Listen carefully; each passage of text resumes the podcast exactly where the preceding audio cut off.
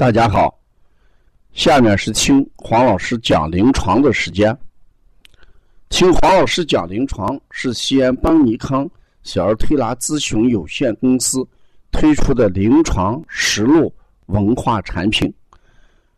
通过临床案例，不但解读和分享小儿常见病和现代综合症的病因、病机、病理、调理思路、配穴。食疗和指导，推拿效果，更重要的是通过与妈妈沟通，从妈妈育儿饮食习惯、家庭氛围、妈妈对待疾病的态度和选择治疗方式、妈妈育儿的得与失等多方位剖析疾病的真相。这将对育儿妈妈和同行带来更多的思考。实现邦尼康不但用双手创新小儿推拿技术，还要用智慧传播小儿推拿文化的企业愿景。今天我讲一个案例，是儿童甲亢。甲亢猛然一听，好像是成人的病。事实，我们儿童也有甲亢。甲亢它不是。一种病，它事实上就是甲状腺亢进，啊，分泌过多的呃甲亢素，而其临床的表现就是孩子食欲猛增，吃的多，而且双侧眼球呃外凸啊，就是突出眼啊，精神亢奋，睡眠。障碍，有的时候还会这个明显呃发热无常，咳嗽，嗯，大便小便次数偏多，这都是我们一种症群给我们表现的一种情况。那引起小儿甲亢的原因，哎是比较多啊，比如说这个家庭遗传，啊，呃，还有。呃，我们这个交感神经兴奋增加，呃，基础代谢率增加等等，这些呢都是我们要呃考虑的一些因素。甲状腺肿大啊，这都都是要考虑的。那事实上，呃，从中医这个角度，我们来调理呃儿童甲亢的，我们不是这么一个思路。我先讲一下今天这个案例，这个小孩儿。通过我望闻问切，我发现这个孩子这个舌质微软，哎偏白，嘴唇嗯偏白，脸色黄白，而且呢，呃这个孩子大便次数偏多，睡眠差，舌尖哎不突出，嗯孩子呃心跳高。嗯，伴随咳嗽，而且孩子有叹气的现象，一运动就感觉气短。那从这些症状上，我们来看，孩子一定是，呃，气血的问题。你看，舌质微软偏白啊，同时这个孩子从医院检查，呃，是这个血红蛋白偏低，事实上就是我们讲的。呃，气血不足。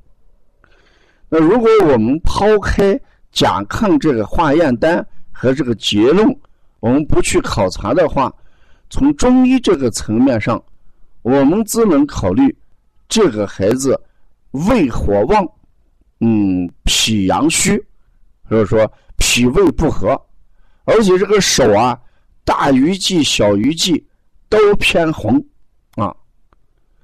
那从这一系列症状，我给他的治疗方案就是健脾益气养心。可能好多人觉得你治疗小儿甲亢，你用的是健脾益气养心，跟甲状腺好像不沾边。那我们来分析一下这个孩子，这个孩子能吃，呃，拉的多，而吸收不好。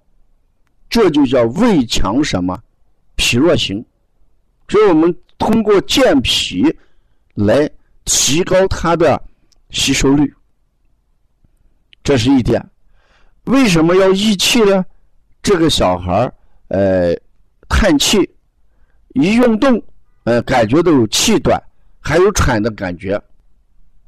那这种喘，事实上就是我们说的，呃，气不足啊，呼出去的多，吸进来的少啊，这是气不足，所以要益气。